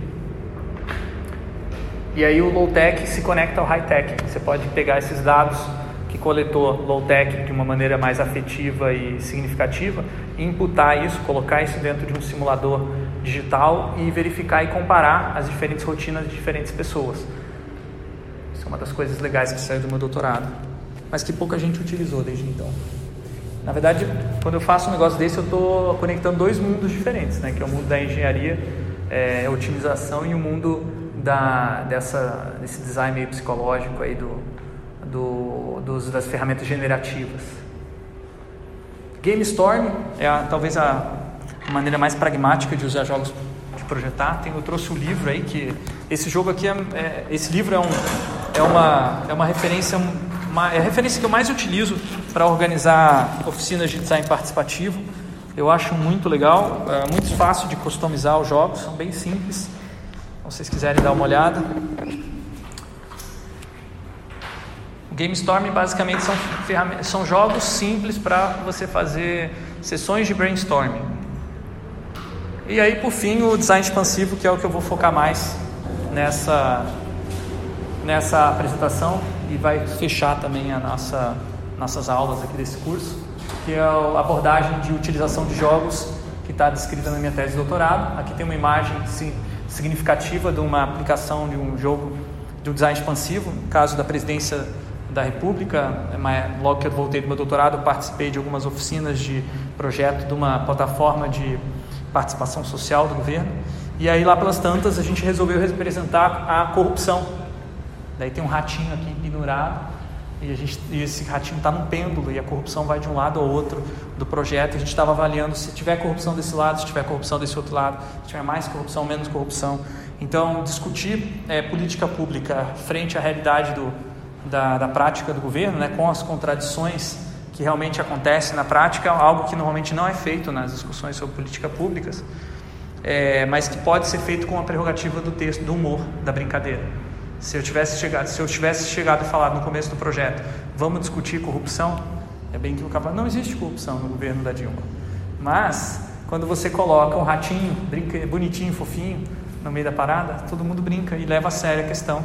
E aí a gente discutiu no caso do Dialoga Brasil, que é a plataforma, e se as pessoas que são do PT começassem a modificar a plataforma para burlar os resultados do, da votação popular e chegar a um resultado que favorecesse a Dilma numa época que ela estava bem frágil.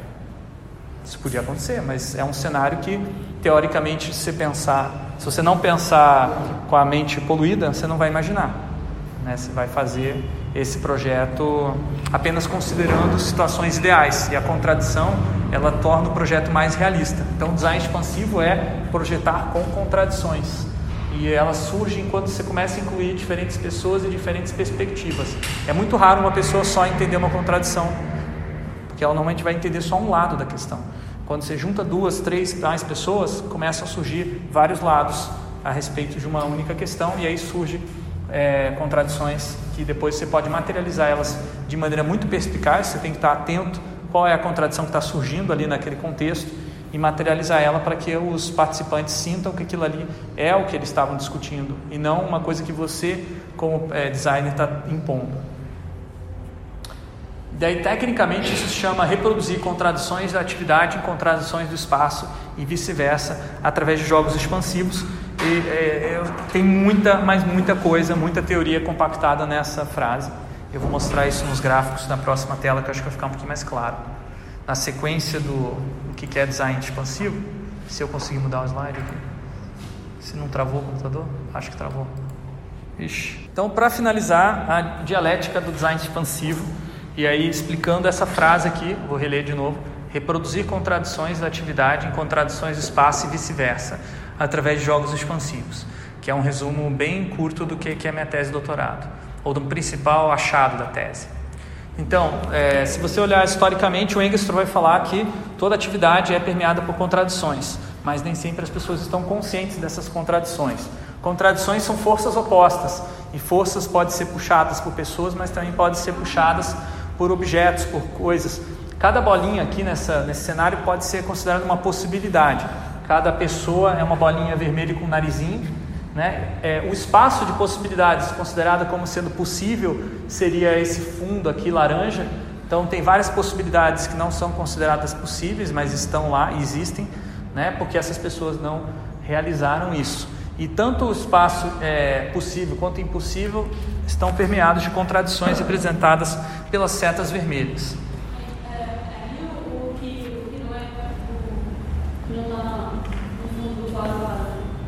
Porque não é possível que só foi imaginado e os recursos não permitem a realização ou que o pessoal escolheu fazer? É, o, o possível, essa caixa que a gente está colocando aí, é a, a, o limite da conceitualização, digamos assim, é, do que, que esse grupo acha possível. É o imaginário coletivo, tá? É, o, que tá, o que realmente possível está além, muitas vezes, do que uma, as pessoas pensam. E por isso que é, na verdade, elas sempre podem expandir. Né? A expansão ela, ela requer a, um mundo que esteja também com constante expansão de possibilidades. Até porque possibilidades novas podem ser criadas, novas bolinhas podem ser colocadas aqui também. Vai depender da perspectiva de como se vão ser enfrentadas essas contradições. Que com o tempo, o que, que acontece? Essas tensões, na medida que elas vão acumulando, tensionando mais, né, que é o que o Ernesto vai falando que acontece na história de uma atividade, vai chegar um ponto em que a, o espaço de possibilidades vai ser tão contraído que ninguém vai mais achar que é possível fazer qualquer outra coisa. Não há alternativa. A gente ou vai para uma linha do tipo autodestruição, vai acabar isso, não vai funcionar, está tudo errado, ou vai para uma linha do só tem uma saída, só tem uma é, possibilidade de acabar com o Estado, né, Estado mínimo. Mas isso é, é, é, a, é a resposta que aquelas pessoas. Isso. Essas pessoas estão produzindo constantemente o espaço de possibilidades consideradas através das suas, das suas expressões é, verbais, projetuais, é, gestos e tudo mais. As pessoas estão construindo os tabus, as normas, né? espaço de possibilidades é isso. Agora, uma coisa que tem interessante nesse gráfico, repetindo a sequência, é isso aqui. Ó. Conforme a contradição vai ficando mais tensa, o espaço de possibilidades vai encurtando. E o design expansivo, é, ele vai é, descrever uma atividade que é, existe um esforço coletivo de tentar visualizar as, as possibilidades que estão aqui é, sendo consideradas já como possíveis, mas também as possibilidades que não estão sendo consideradas como possíveis, ou seja, o impossível, o improvável, o impensável. E ao fazer isso, uma parte da contradição é pega aqui por uma pessoa, outra parte é pega por outra pessoa, e essas pessoas vão trazer essas contradições para uh, o espaço de, é, considera considerado, né, o espaço de, de design, o espaço de possibilidades, e aí elas vão uh, tentar, ao perceber que existe essa tensão, vão expandir para entender historicamente de onde veio essa contradição, até pegar ela, até pegar e conseguir tocar ela com um Lego, por exemplo. Eu estou tocando a contradição, e aí eu toquei a contradição, consigo fazer um experimento sobre ela e ver como é que eu posso superar essa contradição. E ao fazer isso, é, existe uma expansão histórica e espacial da atividade. E do, né, na verdade, a expansão histórica e espacial daquele coletivo, melhor dizendo, porque o histórico se refere à atividade e o espacial se refere ao espaço. Então, aqui, se antes isso aqui era o considerado possível, a partir do momento que você tensiona, é, utiliza os jogos expansivos, as pessoas vislumbram novas maneiras de ser coletivamente. Daí tem um aspecto ontológico e também sociológico, é, sociogênese, né? ontogênese e sociogênese, novos modos de ser individualmente, novos modos de ser coletivamente. E aí isso expande é, o horizonte de possibilidades, e aí algumas possibilidades que estavam impossíveis se tornam possíveis porque as pessoas começam a acreditar e também porque as contradições são é, reconfiguradas. Então notem que elas estão numa disposição diferente aqui e também estão num nível de tensão menor, ou seja, foram aliviadas pela intervenção, pelo esforço coletivo de design. Então, design, na minha tese de doutorado, é isso: é o esforço de lidar com contradições da atividade e do espaço. Nunca vão ser eliminadas, elas vão ser reconfiguradas, transformadas, movidas de um lugar para outro, transformadas de espaço em atividade ou de atividade em espaço, mas nunca eliminadas ou solucionadas. Essa é a minha tese, resumindo. Mas a, ela não é eliminada ou solucionada porque, porque não tem jeito? Estatuto epistemológico da contradição. Ela não é passível de solução, é, nem porque na verdade ela é a origem ontológica da solução e dos problemas e de toda a movimentação, digamos assim, dentro daquela é, daquele processo histórico e espacial. Então, por exemplo, o, o, a contradição da, da, da, pessoa que pede dinheiro no semáforo não tem solução. É, na verdade, a contradição é uma estrutura invisível que tá, provoca isso aí. Daí ela não tem solução. Talvez você consiga até proibir pedir dinheiro no semáforo. Daí não vai ter mais ninguém pedindo dinheiro no semáforo. Aí o que acontece? Você pode até resolver o problema das pessoas pedindo dinheiro, no, mas aí elas vão fazer outras coisas. Por exemplo, vão começar a assaltar as pessoas porque, enfim, estão precisando de dinheiro. Não, então, é, o, o, problema que, que nasce dessa contradição também não pode ser solucionado? Pode. Aí que tá. Você pode ter tem vários tipos de problemas. Aí tem o tal do problema capcioso, que é um problema que, por definição, não pode ser solucionado. Mas a contradição ela é ainda mais capciosa do que o problema capcioso. Por quê? Porque ela não é, é completamente cognoscível. Você não consegue conhecer a contradição. E mesmo que você não conheça, ainda assim ela está efetiva. Ou seja, ela está influenciando, cutucando, importunando e gerando, na verdade, é, possibilidade de transformação. Contradição basicamente é um princípio básico de mudança e que toda situação nunca vai estar completamente estável, porque ela sempre vai conter em si a semente da sua própria transformação. Isso aí é uma das leis lá da dialética do, do Engels. Isso, isso é pouco que aquele que? Não, não, eles não são marxistas, isso aí. Não, não, não. Tipo, o que ele detesta, que ele, ele é, é ele vai fazendo uma construção de, de coisas que aparentemente não estão relacionadas. Ah, sim, daí vai entrar a lei da dialética da transformação da, do quantitativo no qualitativo, no, nas, nessas mudanças que às vezes são chamadas de breakthrough ou saltos né, qualitativos. Mas isso aí é uma, é uma questão que eu não discuti aqui também não, não sei ainda exatamente como aplicar, teria que pensar mais, mais calma. Mas, de modo geral, o conhecimento da lógica dialética, que é, envolve esse tipo de coisa, se aplica ao design expansivo, apesar de que eu ainda não tenha explorado todas essas leis. Até estou para ler com mais carinho aí o trabalho do Engels para ver se faz sentido, até porque o Vygotsky, que é a base do Engels, é bem baseado no Engels também. Bom, para fechar, então, é, um estudo de caso aí da, da aplicação desses jogos expansivos dentro do projeto Copel Mais. É uma pena aí que o, o Rodolfo e o Guilherme não tenham vindo hoje para aula, porque eles participaram desse projeto. Copel Mais é um programa de aceleração de startups que a Copel vem desenvolvendo desde 2017. Em 2018 fez uma parceria com a, a PUC e a FIEP, na época eu estava na PUC, e a gente desenvolveu um projeto para ser diferente das outras acelerações das outras é, empresas do setor elétrico, que elas não questionavam muito por que existia tal programa. A gente questionou. E a gente percebeu que a maioria desses programas já davam a solução embutida no problema. Então, qual é o problema que eles queriam que as startups solucionassem? O problema é simples.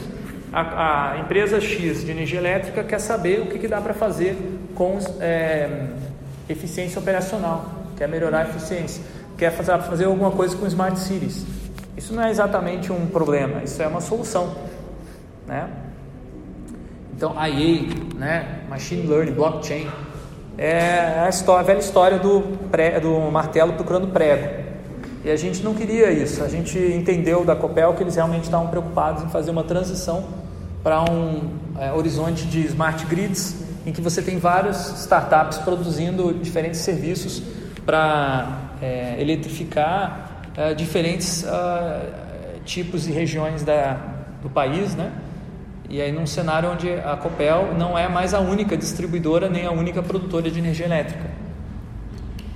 Então a, o projeto Copel Mais é para se antecipar a esse cenário e aí a gente já identificou de cara, sem um diagnóstico bem rápido, que existiam barreiras gigantescas a concessionária não queria perder o seu poder, relevância social, porque é uma empresa de capital misto.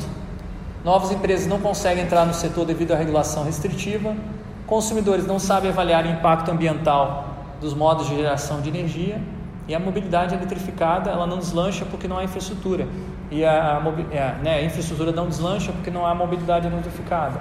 Então, essa transição para uma economia baseada em é, matriz é, de de combustível fóssil que a gente tem hoje, ela vai demorar para a gente fazer essa transição porque tem um ciclo vicioso aí que se retroalimenta. Para quebrar isso aí, precisa ter é, o que se chama dentro da literatura de inovação aberta, ou de inovação, de modo geral, de inovação disruptiva. Ela quebra, digamos assim, as estruturas básicas da, de um determinado setor.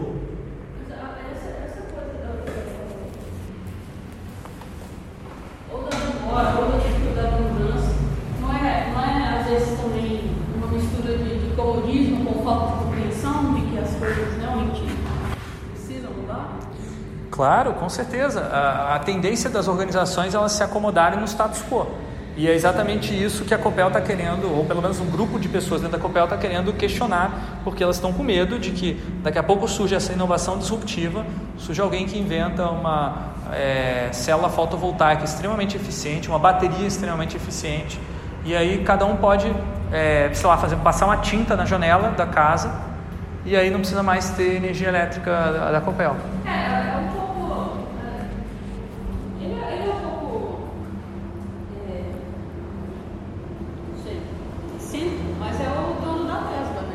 Isso. Ele está sempre pirando essas é, coisas. É, né? é. Só que ele está sempre pirando para ele ser o primeiro a É, exatamente. Mas é, é diferente da Copel, por exemplo. A Copel está querendo criar um ecossistema onde, se por acaso surgir tais disrupções, elas não vão ser tão agressivas ao negócio delas e vão querer, na verdade, fazer parceria com a Copel, porque a Copel vai abrir o negócio dela e ser infraestrutura é, aberta e não mais uma infraestrutura fechada para ela mesma, que é uma estratégia que eu vejo de transição é, da, uma, de uma concessionária pública muito eficiente e é talvez a única maneira dela continuar relevante no cenário de smart grids.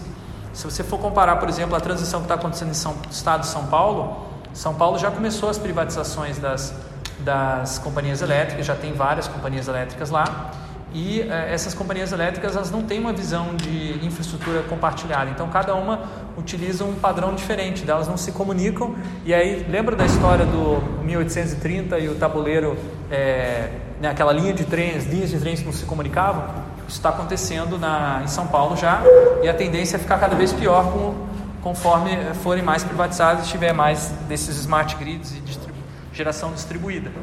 Isso vai ser menos eficiente e principalmente mais caro para a população carente. Só que, ah, é, por causa desse sistema capitalismo onde, onde a, gente é, isso também não, não- não cria uma barreira para essa, essa, esse trabalho em conjunto? É, com certeza. Tem gente falando que é um novo paradigma de capitalismo que a gente está vivenciando agora, né, com essas startups, que é o capitalismo de plataforma. Nesse, o povo precisa se juntar. Que o capitalismo de plataforma, ele, ele é, ao invés dele ser uma empresa tentando atingir um monopólio né, e dominar toda a produção, a empresa tenta virar uma plataforma para que todos os pequenos empresários dependam dela. Então é um pouco diferente do monopólio, porque tem competição, só que a competição é interna ao ambiente que a empresa criou. E aí tem gente falando da plataforma dentro da plataforma, que daí seria a competição dentro do sistema criado para promover competição entre aqueles que têm competição. Então tem esse negócio também meta design, assim, de várias abstrações que tem muito, que aparece muito nos mercados digitais de produtos completamente digitais. Você tem esse tipo de coisa acontecendo. É, é uma maneira de, de as empresas de jogos fazem isso, a Valve, essas plataformas deles assim, são bem assim. Não, eu Amazon porque eu não sei se o povo se ligou, mas ela, ela manda na internet toda, entendeu? Sei lá, mais da metade dos servidores estão lá. E aí, tipo, se ela virar, elas podem. Tipo, ah, tá tudo aqui, o que mais esse negócio? É, então, é, isso aí é, é o lance E todo do. ela de- gente, não é esse o problema. Ah, O interessante da, o interessante da dessa questão da infraestrutura é que ela é invisível para os pesquisadores, porque o pesquisador pode identificar coisas que ninguém está vendo. Então, que nem se falou, ninguém está percebendo, mas está dominando a infraestrutura. Aí pode ser que a Amazon utilize isso como monopólio, pode ser que ela transforme isso numa plataforma, que é o que ela normalmente faz. Não, não, isso aqui é aberto, não é monopólio. Aí tem toda a discussão sobre neutralidade, né, ou falta de neutralidade dessas plataformas que, inclusive, ah, vale mais um parêntese legal aí que o professor Geraldo e a professora Cláudia lá do PPGTE estão montando um grupo para estudar capitalismo de plataforma lá no PPGTE. A gente vai ter uma reunião em fevereiro para discutir um, um texto do Casili que fala sobre o trabalho de plataforma, uberizado e tudo mais. E eu estou bem interessado, não porque eu, eu eh, tenha, enfim, interesses em produzir crítica no capitalismo de plataforma, que já tem bastante, eu estou interessado em produzir alternativas. Aí a Corais é um exemplo disso. E a gente está pensando mais para frente aí em desenvolver a Corais 2.0, por aí vai. É é uma contradição, por exemplo, ser um direito fundamental das pessoas o acesso à internet, mas ao mesmo tempo prover a internet não ser não ser gratuito, ser, ser de uma empresa, isso, isso, isso É, isso é uma contradição, com certeza. Uma contradição das, das que até agora não foram resolvidas, mas não vão ser também, né? Elas vão mudando, vai para lá e vai para cá. Enfim, aí a gente se perguntou, né, dentro do projeto, que desafios que a Copel deveria comunicar aos seus empreendedores para que eh, essas contradições, para que surgisse, na verdade, essas contradições verdadeiras, né, o que os empreendedores tocassem contradições que tivessem mais tensas. Então, os desafios, que é a palavra que a gente usou para comunicar ao público, né, mas na verdade é uma contradição, eles não deveriam ser simples demais, não poderiam conter uma resposta dentro da pergunta ou uma solução implícita dentro de um problema, do tipo: qual é a sua solução com inteligência artificial para um problema que eu não sei qual é? É mais ou menos isso que as outras empresas perguntam, só que elas escrevem um pouquinho mais inteligente para não parecer tão burras. Mas elas são.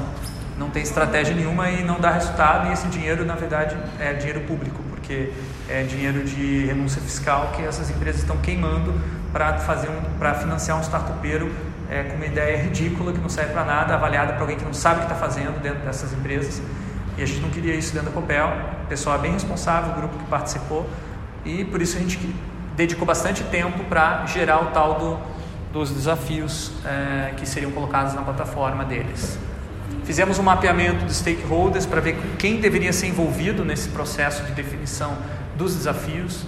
É, inclusive apareceu ONGs, é, terceiro setor, apareceu aqui como ambientalistas. É, é, é, é, isso que eu tinha minha dúvida. É, Como é que. Porque eu, às vezes o negócio que eu vejo quando eu- na aplicação de algumas técnicas de design participativa é que o pessoal acha que é só chamar qualquer pessoa. Não é qualquer pessoa que você chama. Uhum. Mesmo para resolver um problema que é comum, É. sei lá, para a sociedade, você não vai chamar o tio da esquina.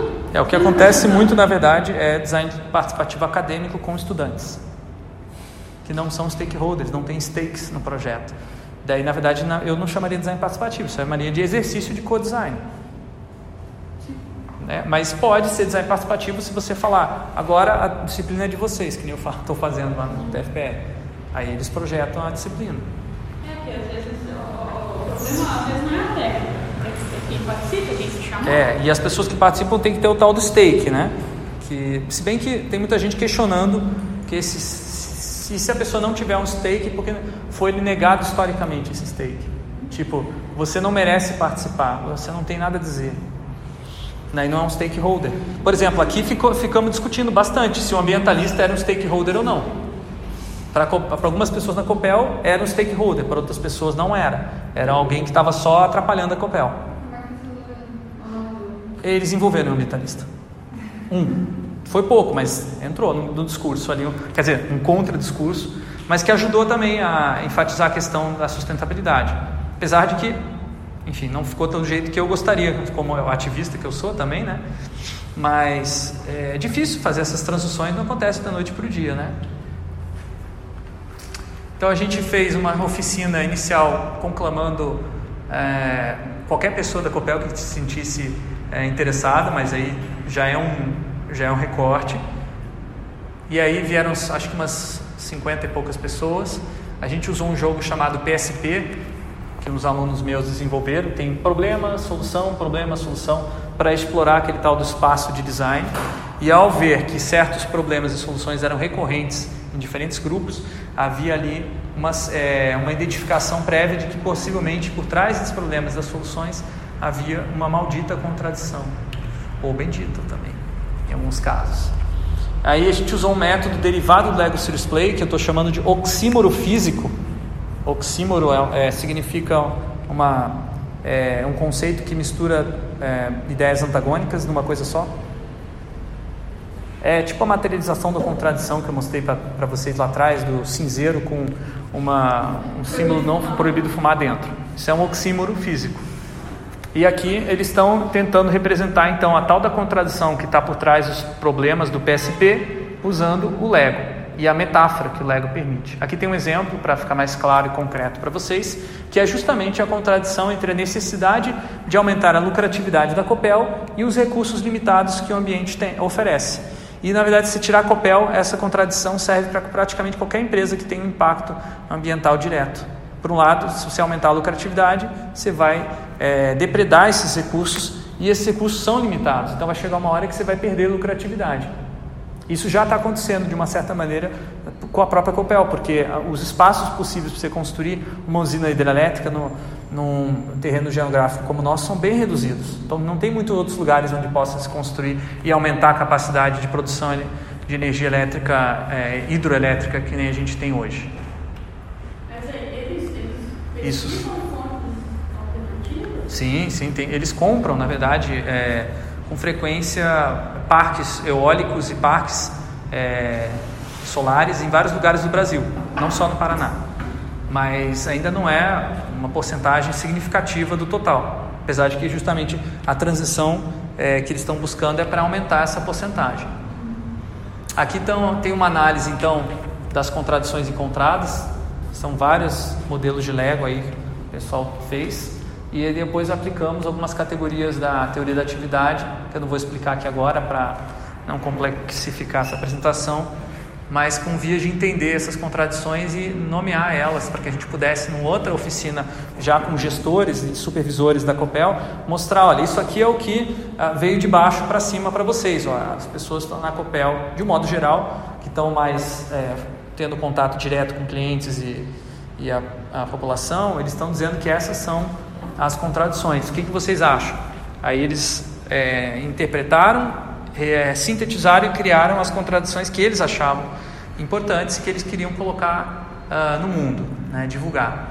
Aí depois a gente fez um, é, um levantamento histórico né, e mostrou uh, todas as contradições que eles tinham é, identificado e as contradições que os funcionários tinham identificado para que eles tomassem a decisão, batessem o martelo, porque afinal de contas não podia uh, apresentar todas as contradições, né? A gente elegeu um número, acho que foi sete, né? Mais como uma, uma maneira arbitrária mesmo. Vamos ver os sete mais importantes. Até ah, pela questão do limite de orçamento também. Quantas animações, que a ideia era explicar através de animações essas contradições a gente conseguia produzir. Então fizemos algumas oficinas de pensamento visual com os funcionários especialistas naquelas contradições, uma vez definidas quem são as pessoas que já sabem muito sobre essa contradição eles vieram, participaram das oficinas, a gente jogou vários jogos, que eu também não vou descrever aqui, mas são jogos expansivos, é, jogos que envolvem é, pensar em cenários futuros de é, problemas é, cada vez piores, né? E, ou então é, problemas ambientais versus econômicos e tudo mais. E aí, por fim, a gente fez um mock-up em vídeo de uma apresentação dessa animação. Então, eles improvisaram colocando é, os desenhos que eles criaram, os pensamentos visuais, em uma sequência, e daí foram falando e criando a narração, uma espécie de um protótipo rápido de algo que depois a equipe de comunicação foi e desenvolveu em outros workshops por conta própria, aqui incorporando também os jogos expansivos na própria atividade da Copel, que isso aqui foi feito por eles e continua sendo feito para outros propósitos, as equipes de comunicação, de, é, de educação corporativa e de RH têm usado muito ah, o Lego lá dentro e o Pushits através dessa participação toda que tiveram no projeto Copel Mais. A gente considera isso como sendo um, uma, um resultado de inovação interna, de disseminação de culturas de inovação interna. Isso ao longo do tempo pode abrir espaço para projetos mais ousados do que o projeto Copel Mais. Depois, voltando para a questão do, do setor elétrico, dos desafios, a gente fez vários roteiros. É, para cada uma das animações. Essa animação circulou na, dentro da, da alta gestão da COPEL para avaliar o roteiro, para ver se era aprovado ou não, porque afinal de contas isso é uma decisão política. Aí o presidente da COPEL topou falar sobre os problemas do setor elétrico de maneira aberta, algo que me surpreendeu, porque nenhuma empresa de energia elétrica hoje no Brasil está fazendo isso abertamente, não estão falando das suas fragilidades. E aí, essa, esse é o resultado final, que se a internet estiver funcionando, eu vou poder mostrar para vocês, vamos ver. Tem um livro, na verdade, que é, é Como se elege um meme. Saiu sobre o Bolsonaro. Tá. Resultados. O design expansivo economizou tempo na definição de problemas, alinhou stakeholders, definiu requisitos detalhados para comunicação, sem engessar a criatividade de startups e, mais importante, abriu espaço para uma nova atuação de uma grande empresa de utilidade pública. É, 48% dos projetos submetidos, 264 no total, das startups é, estavam aderentes ao desafio do setor elétrico, ou seja, tinham a ver com o que a Copel queria. Isso foi considerado uma métrica muito boa para um programa que é recente. Então isso significa o quê? Que 50, 40, quase metade das ideias tinham a ver com o que a Copel queria. E a gente sabe que nesses programas de startups, especial hackathons, surgem ideias completamente bizarras e irrelevantes que não podem ser utilizadas pela empresa. Daí acabam, como eu falei, gastando dinheiro público à toa. Então, conclusão: jogos são uma excelente ferramenta para testar o poder explicativo e catalítico transformador de teorias de design participativo em situações práticas. Então, é como se fosse uma materialização da tua teoria o jogo. Jogos servem não só para imaginar, mas também servem para transformar a sociedade. Bom, sei que a gente foi longe, mas é isso.